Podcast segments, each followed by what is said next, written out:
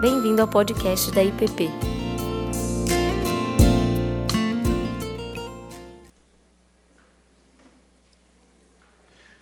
Bom dia a todos. É, o pastor Tiago, na sexta-feira, perguntou para mim se estava tudo certo para hoje. Aí eu falei, por mim tá. Vamos ver se os irmãos vão ter gasolina para chegar, né? Aliás, se alguém puder me emprestar dois litros para eu voltar para casa, é brincadeira. É, vamos abrir as nossas Bíblias em Mateus 6, 25 a 34. Bom, lá diz assim: Por isso vos digo, não andeis ansiosos pela vossa vida, quanto ao que haveis de comer ou beber, nem pelo vosso corpo, quanto ao que haveis de vestir. Não é a vida mais do que o alimento, e o corpo mais do que as vestes? Observai as aves dos céus. Não semeiam, não colhem, nem ajudam em celeiros. Contudo, vosso Pai Celeste as sustenta. Porventura, não valeis vós muito mais do que as aves? Qual de vós, por ansioso que esteja, pode acrescentar um côvado ao curso da sua vida? E por que andeis ansiosos quanto ao vestuário? Considerai como crescem os lírios do campo. Eles não trabalham, nem fiam. Eu, contudo, vos afirmo que nem Salomão, em toda a sua glória, se vestiu como qualquer deles. Ora, se Deus veste assim a erva do campo, que hoje existe, e amanhã é lançada no forno, quanto mais a vós outros, homens de pequena fé. Portanto, não vos inquieteis dizendo: que comeremos, que beberemos ou com que nos vestiremos? Porque os gentios é que procuram todas estas coisas. Pois vosso Pai celeste sabe que necessitais de todas elas. Buscai, pois, em primeiro lugar o seu reino e a sua justiça, e todas estas coisas vos serão acrescentadas. Portanto, não vos inquieteis com o dia de amanhã pois o amanhã trará os seus cuidados. Basta ao dia o seu próprio mal. Vamos orar? Senhor, pedimos que sonda o nosso coração, prove os nossos pensamentos. Santo Espírito, pedimos que o Senhor possa revelar a nós aquilo que nos traz ansiedade, os nossos medos mais primitivos e, sobretudo, dê-nos da tua força, do teu poder, para que possamos mudar, para que possamos ser diferentes, para que possamos viver plenamente conforme Cristo nos prometeu. Em nome de Jesus. Amém. Então, é, hoje a gente vai conversar sobre um dos textos é, mais longos que Jesus traz na, nas suas palavras, que é em relação à ansiedade. A ideia é a gente passar um pouco sobre cada um desses temas, né? A princípio, a, a história ela nos mostra que a ansiedade é um problema muito antigo, ou seja, não é dos tempos atuais. Embora a gente escute muito falar que a, a ansiedade é o mal do nosso século, ela já existe há muito tempo. A questão é, será que hoje a gente a vivencia de uma forma maior do que antigamente? Ou simplesmente sempre foi assim? Então, se a gente lembrar dos nossos antepassados, provavelmente eles tinham muito mais incertezas do que nós, muito mais insegurança também. E até mesmo lidar com tecnologia eles tiveram que lidar. Ou seja, quando alguém inventou um fogo, provavelmente os outros ficaram receosos de que aquilo pudesse fazer mal. Né?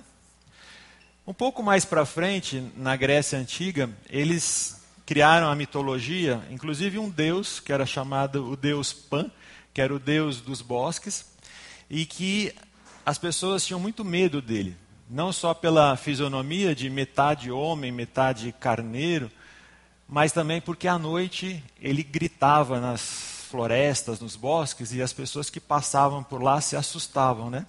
Tanto é que daí veio o nome pânico, né? Ou seja, do deus Pan, o deus que causava toda essa ansiedade. Né?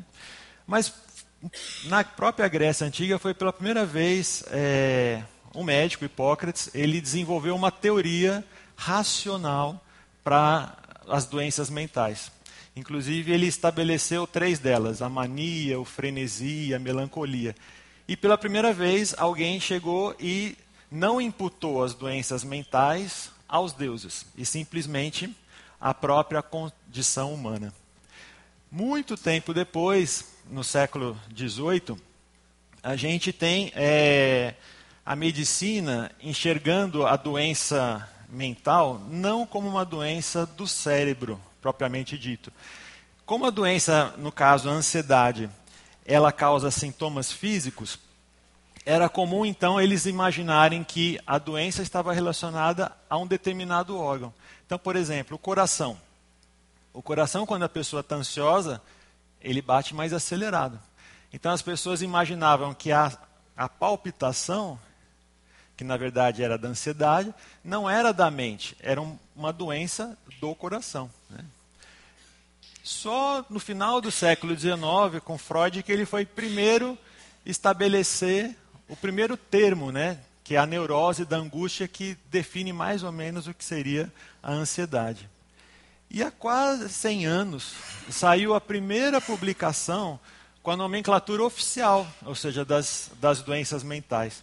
E de lá para cá, nesses 100 anos, a Sociedade Americana de, de Psiquiatria, ela estabeleceu o Manual das doenças mentais. Hoje nós estamos na quinta edição. Né?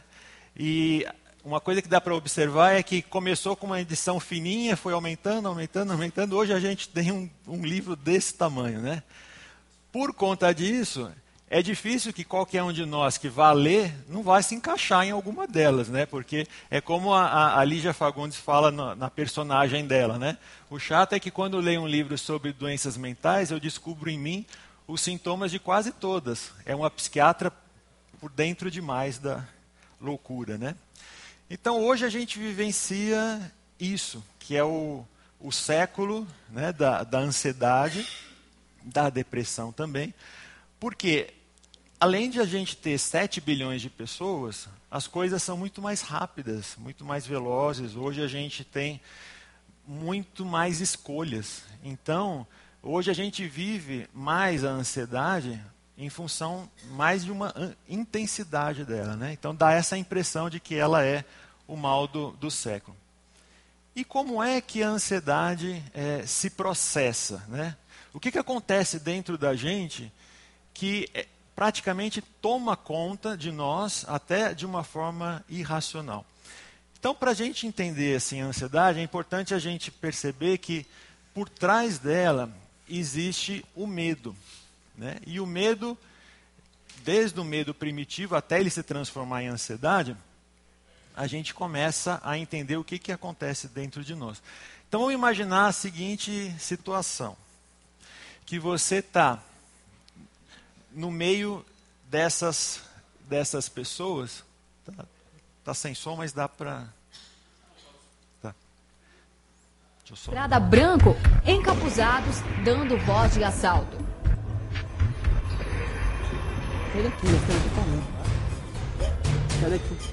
O banco que atendia em horário especial em virtude do jogo do Brasil estava cheio de pessoas no momento. Os bandidos liberaram apenas uma senhora de idade e logo após colocaram todos os homens na frente do banco para servirem de escudo humano muitos tiros dentro e fora do banco.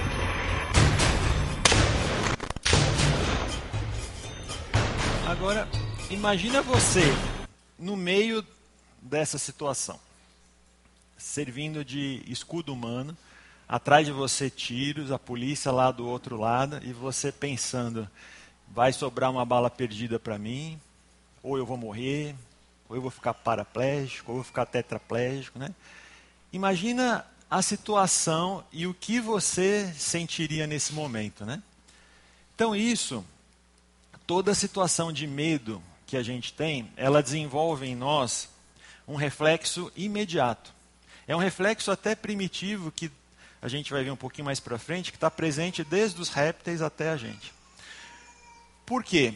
para a gente conseguir sobreviver. Então, isso é um instinto de sobrevivência. Você vivenciando uma situação dessa, claro que não, não dá muito certo numa situação dessa, você nem lutar e nem correr, porque senão você vai, vai morrer.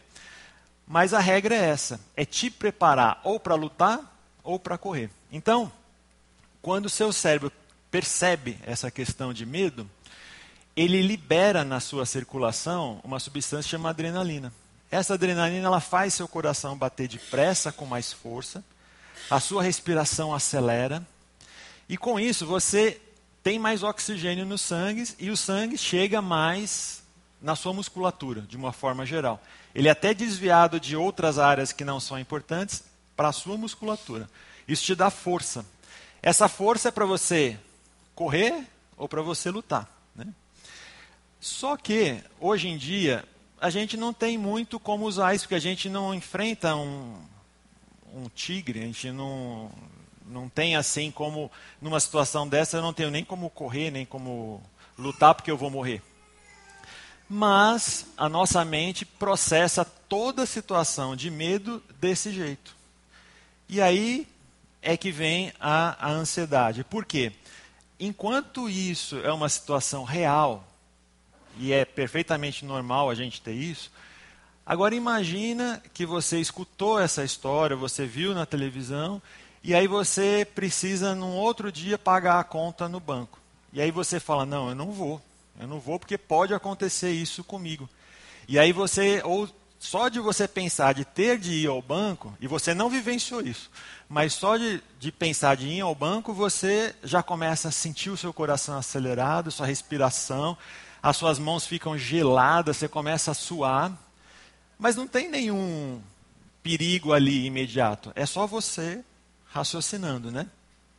Ou melhor, não é nem raciocinando, porque isso daí é mais um, reflexo que nem leva em conta o seu, o seu córtex, que é a área que vai raciocinar.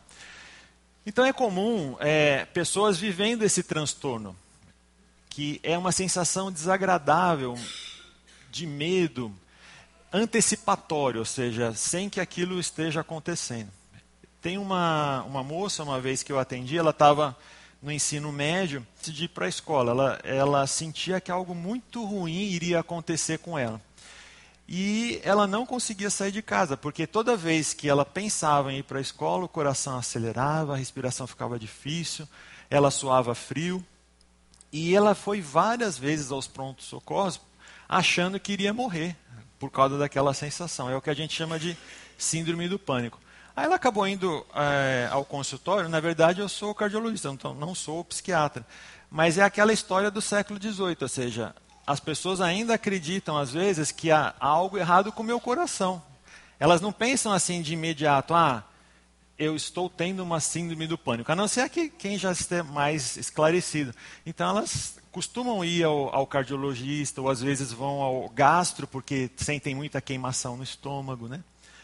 E o fato é que ela parou a, a, a escola, a, porque ela não conseguia mais ir. E no começo foi a escola, mas depois ela já não conseguia mais sair a um shopping, não conseguia mais sair à padaria, não conseguia mais sair de casa, porque qualquer sensação de que ela fosse sair, ela tinha a impressão que algo muito ruim iria acontecer com ela.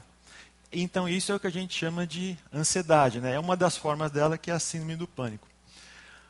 Uma outra forma é a ansiedade generalizada, que é quando você todos os dias você tem uma ansiedade, uma preocupação assim excessiva, que é muito difícil de você controlar. Você sabe que aquilo não é lógico, mas você não consegue controlar. E geralmente isso vem associado de sintomas físicos. Então, quando você tem essa sensação, e pelo menos três desses sintomas, ou seja, essa sensação de inquietação, você se cansa facilmente, você tem dificuldade de concentrar, alteração do sono, né?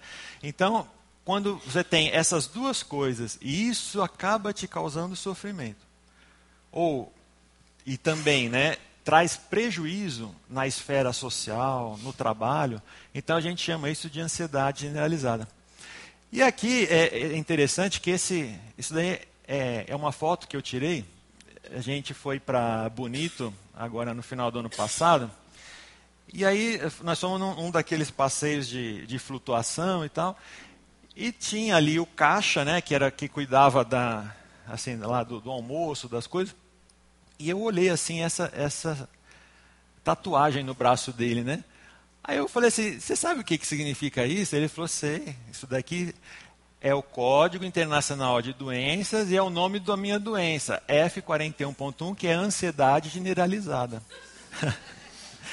ele mandou tatuar isso porque ele ia demais ao pronto-socorro, demais, e aí ele falou, não, aí quando eu chegar lá, o médico já vai ver e aí ele já não vai, assim, pensar que é outra coisa, ele vai ver que é ansiedade. Olha o ponto que, que o menino, o menino tinha 19 anos, olha o ponto que ele, que ele chegou, né? Para ver, assim, como às vezes isso causa sofrimento nas pessoas e, e não é racional, né? É, então essa é a ansiedade, como a gente diz, como doença, né? Bom, é, nem tudo, assim, da ansiedade ela tem um lado ruim, né? Então veja, a, ansiedade ela tem um lado bom. Todos nós que estamos aqui, nós temos um pouco de ansiedade, porque vamos imaginar os nossos pais lá atrás que tinham talvez uma atitude semelhante a essa, né? Os corajosos, né? Aqueles que não temiam. Esses não estão aqui para contar a história. Foram mortos pelos ursos, pelos tigres, né? E quem sobrou? sobrou a gente, os ansiosos, né? Então, assim, tem o lado bom da ansiedade que ela te preserva, né? Só que a gente precisa hoje analisar o seguinte: o quanto que isso é real e o quanto que isso é, é na verdade, da nossa imaginação. E Jesus ele traz nessa, nessa passagem algo muito importante. Ele primeiro ele mostra a relação de Deus com o homem para nos ajudar. Se vocês depois quiserem em casa fazer tipo aquela brincadeira de caça-palavras, tem oito motivos aí pelo qual nós não devemos ser ansiosos nesse texto. E primeiro ele aborda o cuidado de Deus. Então ele vai dizer: observem as aves dos céus. Elas não colhem, elas não semeiam, não colhem, não armazenam, né? E no entanto Deus as sustenta. E ele pergunta: vocês não têm muito mais valor do que elas? Naquela época, um pardal você conseguia comprar por meia hora de trabalho. Então, geralmente era uma, uma refeição comum, você comer ali dois, dois pardais, né? Então, com uma hora de trabalho, você conseguia comer dois, dois pardais. Trabalho que eu digo assim, do salário mínimo da época, que era a menor moeda que eles tinham lá. E aí Jesus ele fala o seguinte: olha, um pardal não vale quase nada, né? Ele não trabalha.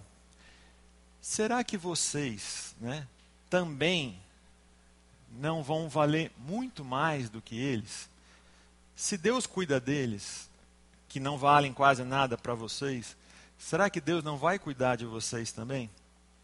Então Jesus ele apela não ao nosso sentimento, não a nossa sensação, aquilo que a gente está percebendo. Ele apela para que a gente raciocine sobre isso. E ele continua, né? Considerai como crescem os lírios do campo. Porque hoje em dia a nossa ansiedade, quando Jesus não estejais ansiosos pelo que comer, pelo que vestir, pelo que vestir, a nossa ansiedade é o quê? Que roupa que eu vou usar, né? Porque não é que eu não tenho Apesar que as mulheres às vezes gostam de falar, eu não tenho roupa, né? Eu não vou porque eu não tenho roupa. Mas assim, em geral, assim, é a, é a ansiedade de qual, né? Eu lembro uma vez que, a primeira vez que eu fui é, convidado para ser é, palestrante no, no, congresso, era mais moleque, né? E aí, assim, no convite estava assim, que o jantar dos palestrantes era passeio completo. Aí eu pensei, bom, passeio é uma coisa à vontade, né? Completo, então, é para você estar tá mais à vontade ainda. Ao invés de eu perguntar para alguém mais experiente, né? E o pior é que a Débora não tinha ido, e aí então eu convidei um amigo que também não sabia o que era passeio completo. Aí a gente chegou, entrou assim no ônibus dos, dos palestrantes que levar lá para o restaurante, aí eu percebi o que, que era passeio completo, estava todo vestido de terno, gravata, né? E eu de camiseta, ainda bem que eu estava uma camisa social, mas sem nada, né? Então, nossa ansiedade hoje é essa, mas aqui e naquela época, assim, o vestuário era uma coisa muito cara. Tanto é que se a gente olhar é, nos presentes que Salomão recebia, um deles era roupa. Então, e a roupa para os orientais, inclusive, fazia parte do tesouro também. Então, roupa era uma coisa muito cara. E é e aí Jesus vai dizer, olha, por mais que Salomão fosse, né, digamos assim, o vestisse o Armani, né, da época, né?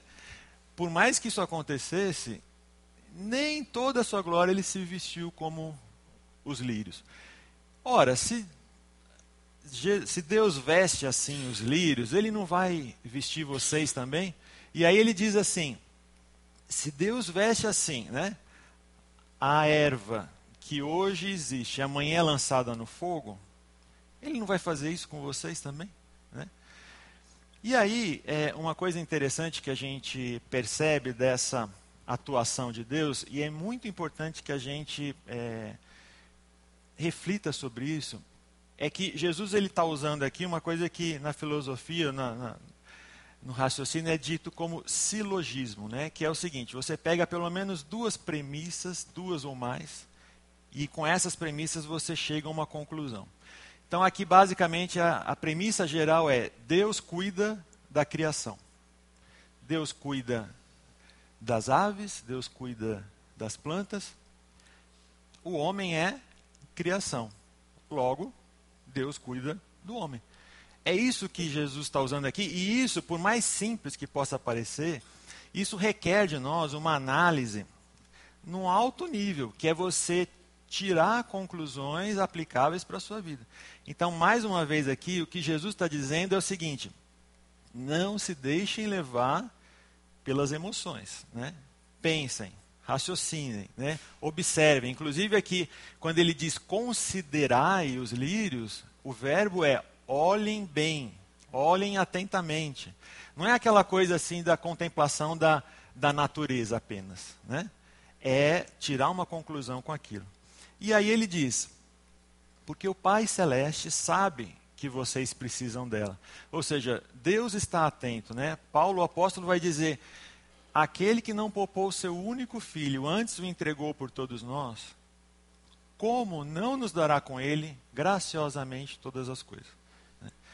Aqui eu só quero abrir um, um parênteses que é quem não teve a oportunidade de ver a, a apresentação do Salmo 23 do professor Ian, vale muito a pena entrar no site e ver, porque é uma avaliação madura desse cuidado de Deus. Não é aquela coisa infantil de que Deus vai dar tudo, mas é a avaliação madura e, e que isso tem muito a ver com, com o nosso tema.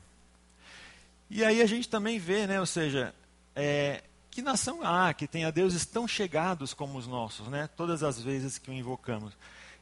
Jesus também vai dizer: Meu pai trabalha e eu trabalho hoje. Né? Então, a gente sabe desse cuidado especial de Deus. E aí, Jesus então pega e desvia agora o foco para nós.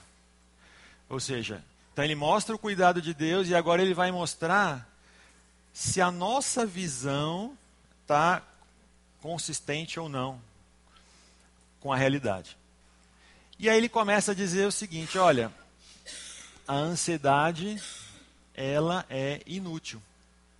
E por que, que ele diz isso? Olha, qual de vós, por mais ansioso que esteja, pode acrescentar um côvado à sua ao curso da sua vida. O côvado era uma medida de tamanho, 46 centímetros, mas também era uma medida de tempo, uma medida breve. Tanto é que na NVI diz assim: é, é, que esteja pode acrescentar uma hora à sua vida. Né? Então ele tanto serve na medida. E para nós faz mais sentido isso, ou seja, por mais ansioso que eu esteja, eu não vou poder mudar o curso da minha vida e ganhar um dia mais, um ano ou, ou mais, né? Ou seja, a ansiedade ela é inútil. E aí de novo ele mostra que a ansiedade é inútil. Ele diz: Não se preocupem com amanhã, pois o amanhã trará suas próprias preocupações, né? Ou seja, o futuro não está no nosso alcance. Né? Esse domínio não, não faz parte de nós. E aqui eu não acredito que seja uma apologia à imprudência. Até porque Jesus, em outras passagens, ele vai dizer: qual é aquele que vai construir uma torre e não vê se tem material suficiente? Qual é o rei que vai para a guerra e vê se não tem homem suficiente? Ele vai dizer das dez virgens, as cinco que foram prudentes. Então, prudência é uma coisa, né? Ansiedade é outra. Prudência é quando você sabe o que vai precisar. Né? Então, você não vai gastar aquele recurso que você tem.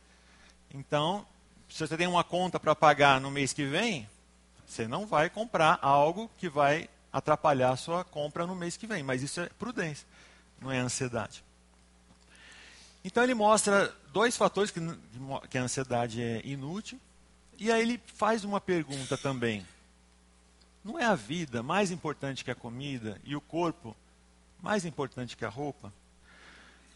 Bom, aí há controvérsias, né? Porque hoje em dia a gente vê a vida valendo nada. Então, hoje você vê pessoas morrendo porque não entregaram o celular, não entregaram o tênis, né?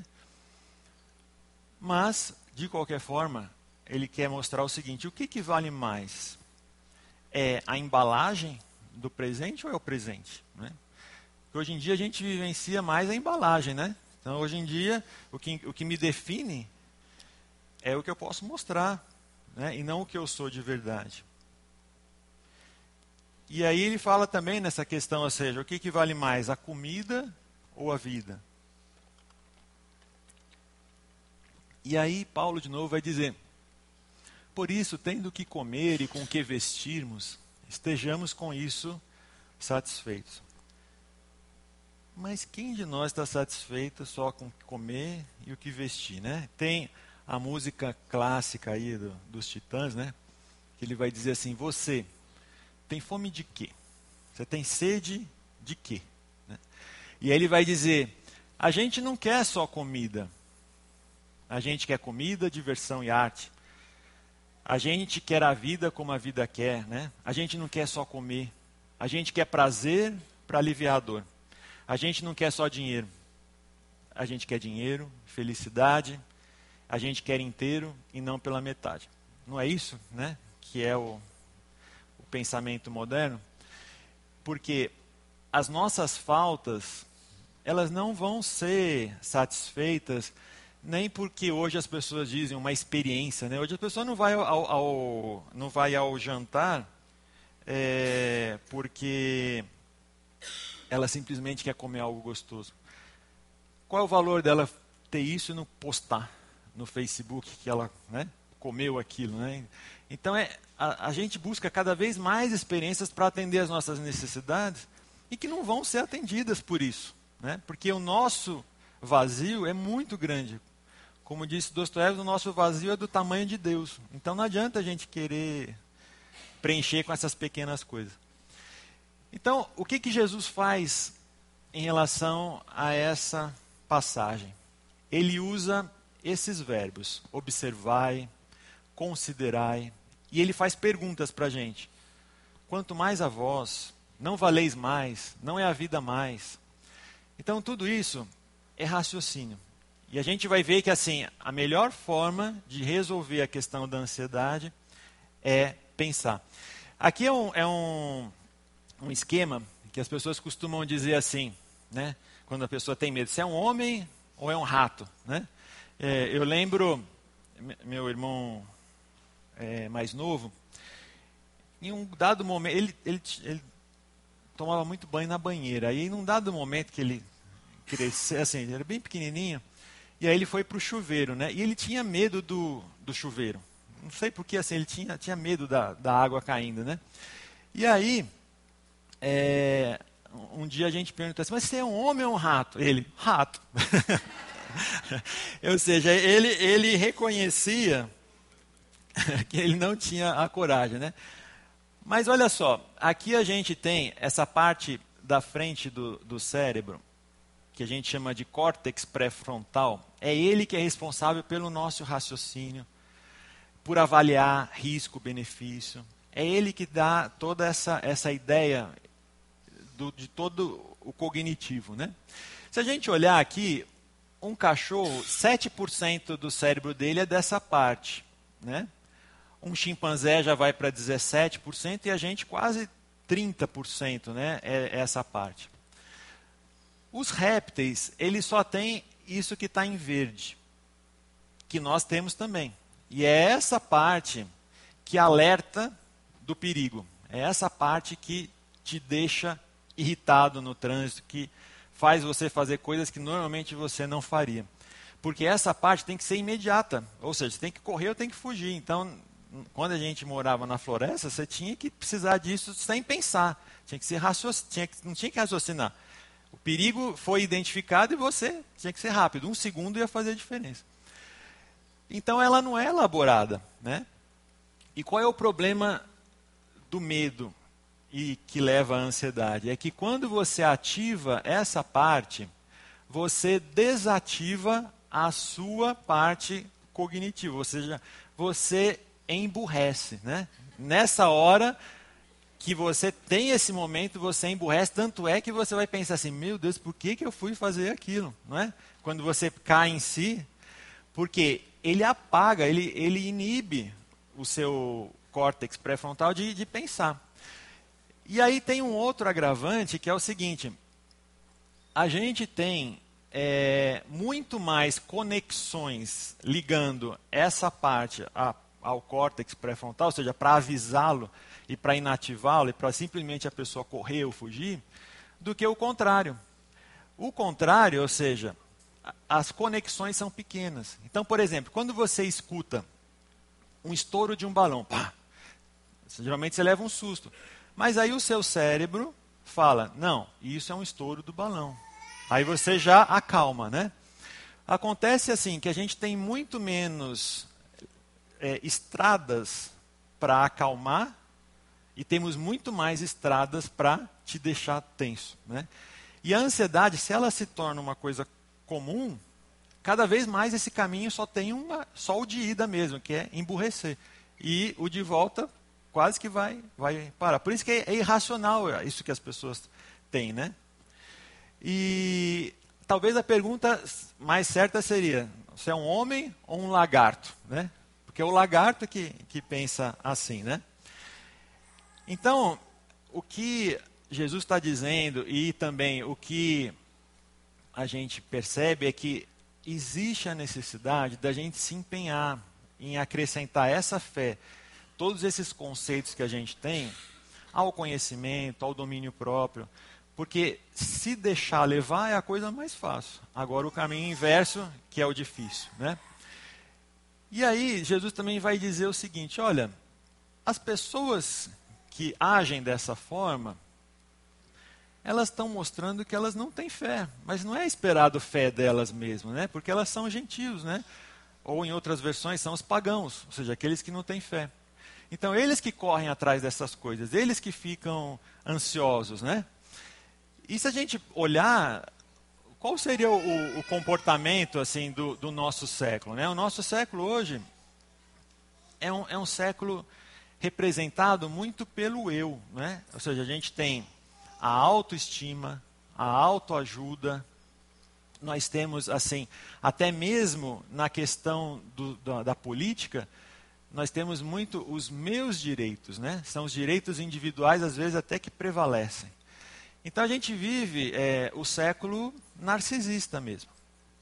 E é natural que, se a pessoa vive um, no século narcisista, ela acaba se influenciando muito. Né?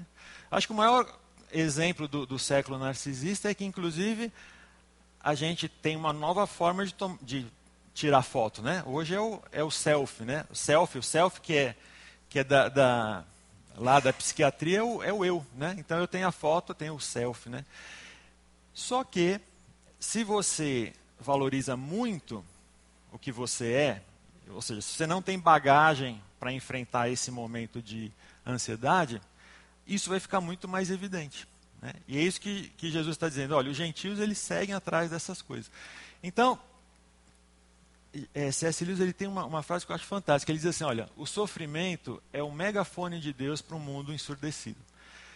Então, talvez a ansiedade ela não seja de todo ruim, porque ela vai mostrar para você o seguinte: que você, uma vez ansioso, provavelmente tem alguma falha, tem alguma falta. E essa falta, esse medo que desenvolve isso, precisa ser questionado. Tanto é que aqui o, o Antônio Carlos na, na, aula anterior até fez um spoiler, né, de que essa é, nessa a gente teria que fazer uma conexão com, com a anterior. E se a gente lembrar, realmente assim, a primeira coisa que Jesus vai dizer no, no texto é por isso vos digo. Por isso o quê? Por isso relacionado ao que ele vinha falando sobre mamon, sobre dinheiro, né?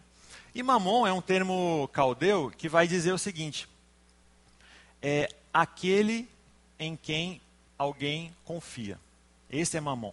Então, não necessariamente alguém em que a gente confia é o dinheiro, mas o dinheiro é importante nesse contexto. Mas às vezes hoje no nosso século, o que mais a pessoa confia é nela mesma, né?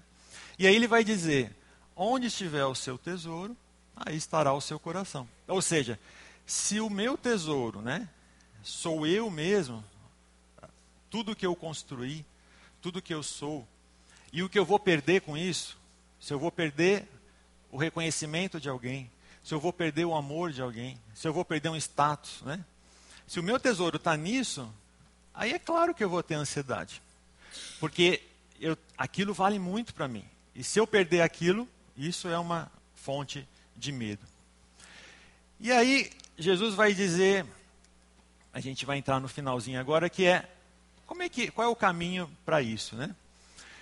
Isso daqui é uma frase que diz assim: o amor não é aquilo que te deixa feliz, calmo e tranquilo.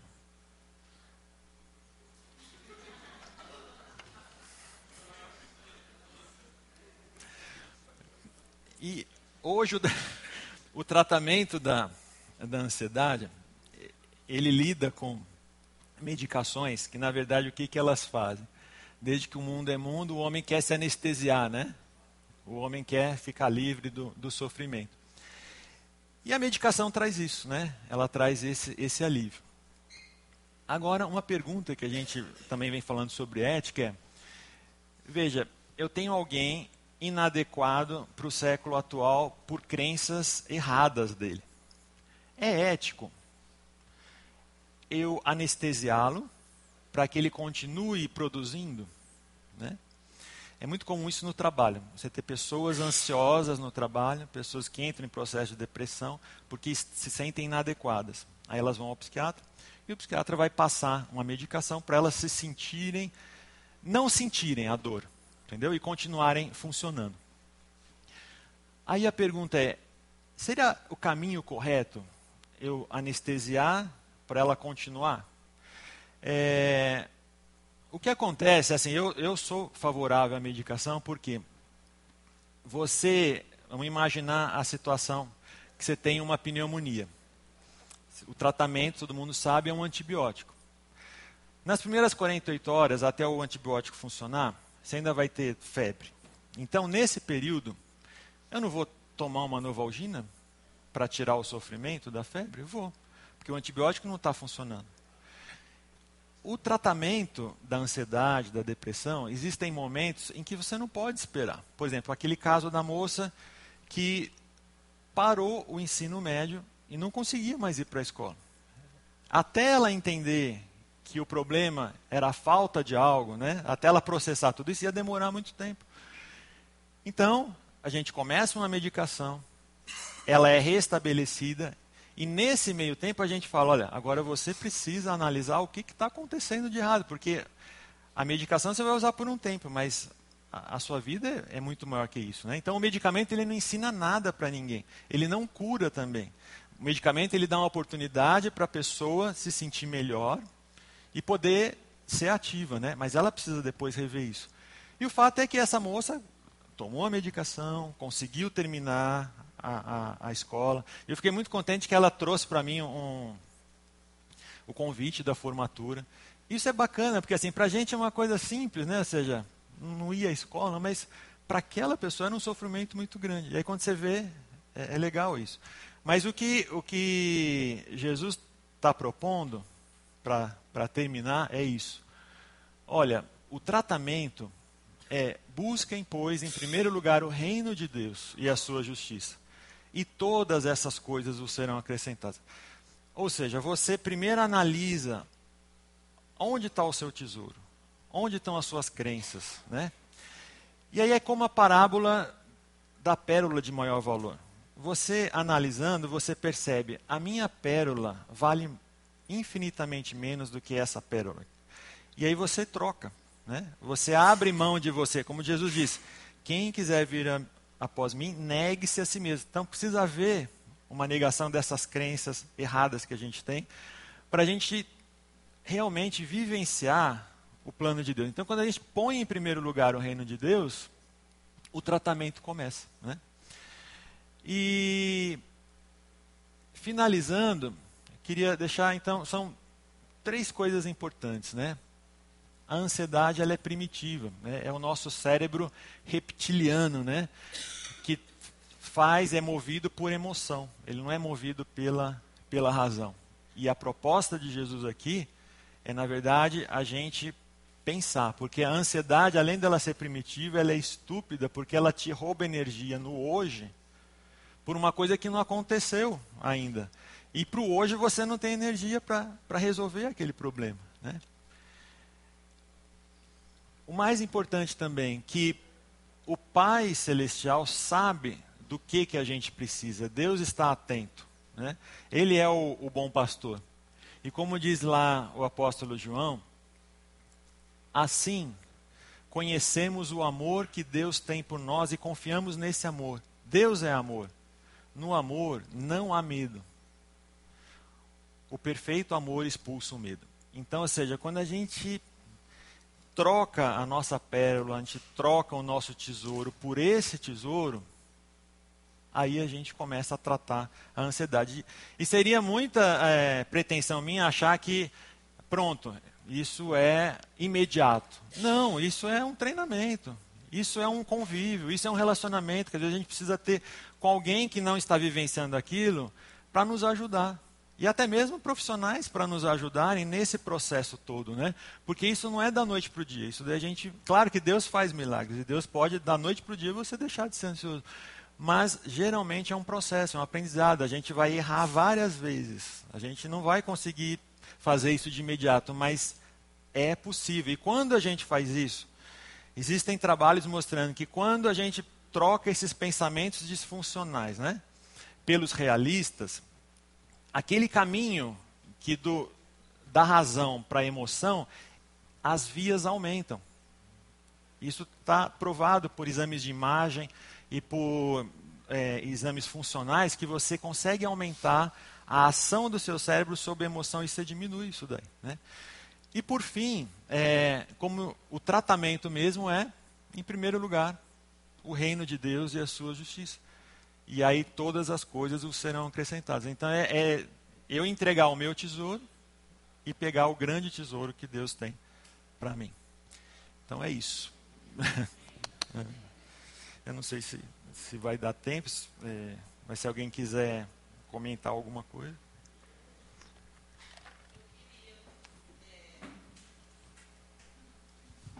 Eu queria só.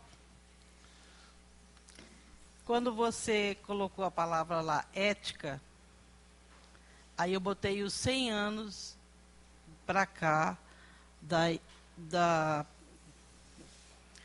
da invasão de medicamentos para que a gente possa comprar medicamentos e aí a população ficou mais doente do que saudável. Fala um pouco sobre isso, porque isso é verdade. É, o, o Brasil é, o, é um dos países que mais vende psicotrópicos, né? E é aquilo que eu falei, assim, o medicamento, infelizmente, ele não vai curar a ansiedade, não vai curar a depressão, mas ele te dá estabilidade. E essa estabilidade é importante porque com isso você pode refletir, você pode ir além. E é aquilo que eu falei, a gente gostaria que, de repente, fosse um software, Deus fizesse um update assim na nossa cabeça e pronto, a gente não tivesse mais ansiedade. Mas infelizmente não é assim que geralmente acontece. Então tem momentos que a gente precisa de tempo, né? E eu acredito que o medicamento ele ajuda muito nisso. Ele te torna uma pessoa ativa de novo. Ele tira você ali do medo, né? tira ali de você da paralisia, do sofrimento. Só que ele é por um período, né? Enquanto a pessoa não se der conta do que está acontecendo, o tratamento não vai ser completo, né? É, Luciano, eu só queria falar que sua aula foi excelente. Ah, obrigado. Muito oportuna para mim, eu acho que para a igreja foi. E você está de parabéns, Luciano. Muito obrigado por essa aula aqui na Escola Dominical. De fato, é muito bom te ouvir, Luciano. É, apesar de você ser cardiologista, não é exatamente a sua área, mas talvez, até porque as pessoas continuam a procurar, como você mesmo disse, os cardiologistas para tratar de questões é, relacionadas ao coração, né? Em um sentido mais amplo, é, talvez você de fato tenha uh, contato com muita gente que tem algum tipo de transtorno, de distúrbio mental, ou que é, é temporário ou permanente, sabe-se lá. E, e, enfim, eu queria que você, se puder, enfim, uh, comentasse, uh, se pudesse comentar, uh, sobre o preconceito que as pessoas têm relacionados a, a doenças psiquiátricas e a tratamentos psiquiátricos, especialmente na igreja, sempre tem essa, essa, essa dificuldade, não é? Que olha, isso aqui eu não vou mexer porque isso aqui trata Deus. Sim, Deus trata. E nós sabemos disso. A igreja tem esse caráter terapêutico, sem dúvida nenhuma. E o, mais do que a igreja, o Espírito de Deus é o consolador, é, o no, é a nossa cura. Né? É, é, aquele espaço que, que a gente precisa, ele é a nossa cura. Mas é, é, temos também, como temos outras doenças, temos também esse tipo de doença. Eu queria que você comentasse um pouquinho, se for é. possível. Então, o, o que Jesus traz para a gente é que quando a gente desenvolve esse medo, existe realmente assim uma, uma falta de fé de que nesse contexto geral. Mas é, eu acredito que como hoje a gente já sabe disso, já há 100 anos pelo menos, que a doença mental ela tem uma razão, ela tem um princípio biológico, existe toda uma questão da química cerebral. Então hoje a pessoa no nosso meio que acha que a doença mental ela é curada simplesmente com imposição de mãos, expulsar demônios ou óleo, eu acredito que essa pessoa, quando quebrar o braço, tem que fazer a mesma coisa, não é? Vem aqui na igreja, faça imposição de mãos, unge, pede para os presbíteros orar, mas não vá ao pronto socorro. Se ela tiver também uma pneumonia, um infarto, faça a mesma coisa. Porque aí tem lógica. Entendeu? Agora, não tem como distanciar uma coisa da outra. A doença mental é doença biológica, física. E precisa de tratamento. Como é o que eu acabei de falar. Então não tem sentido nenhum a gente ter preconceito. Ou aquela ideia, está faltando um tanque para lavar roupa. Queria ver se fosse isso. Vai lá no hospital de apoio, que aí você melhora. Não é assim, infelizmente não é assim, né? Seria muito bom, seria muito bom que pudesse vir aqui à frente, impor as mãos e acabou. Nossa, seria uma maravilha, mas seria até melhor, né? Mas não é. A, a última pergunta e a gente vai encerrar. Nós temos que perceber que o trabalho do médico é uma coisa de Deus também. Na hora que o médico me, me cura de uma doença, eu, eu recebo isso como uma cura de Deus. Então, a, a função do médico, para mim, é um ministério. Se ele levar isso nesse, nesse ponto, ele é o instrumento de Deus. Ele pode ser a pessoa que está um, tá impondo as mãos sobre mim para me curar. Vamos orar. Obrigado, viu, Luciano?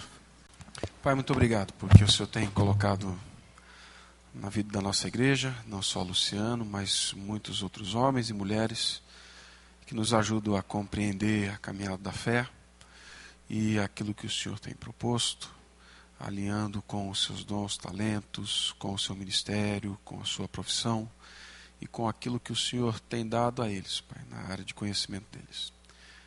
Pai Santo, eu peço que esta palavra ela reverbere mente e coração de cada um dos meus irmãos, a começar de mim e que a nossa confiança esteja depositada no Senhor, não só para resolver as coisas de um passo de mágica, mas para entender todo o processo que o Senhor pode nos oferecer e certamente nos oferece no caminho para lidarmos com a ansiedade, com os medos que temos. Assim, Pai Santo, guia-nos em sabedoria. No nome de Cristo. Amém. Você acabou de ouvir o podcast da IPP. Para saber mais, acesse nossa página em www.ippdf.com.br.